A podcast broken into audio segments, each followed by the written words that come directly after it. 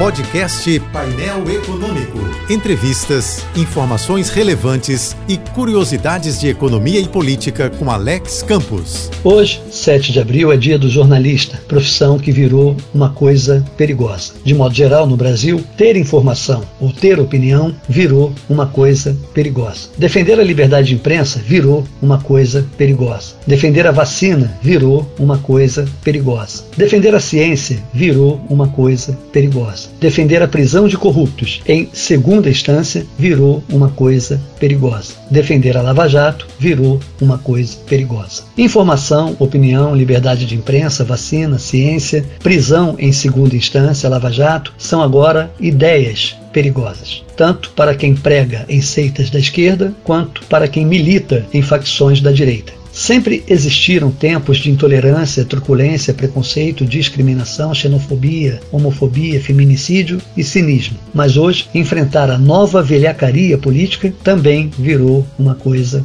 perigosa. Enfim, o Brasil tem atualmente a extrema-direita, a extrema-esquerda e o extremo central. Um país predestinado à extrema ignorância, à extrema incompetência, à extrema corrupção e à extrema impunidade. Diante dessa extrema miséria moral, resta ao Brasil a extrema unção.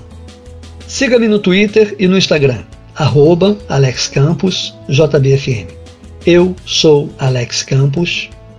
Bom dia e boa sorte. Este e outros colunistas você ouve também em nossos podcasts. Acesse o site da JBFM ou as principais plataformas digitais e escute a hora que quiser, onde estiver. Podcasts JBFM. Informação a toda hora.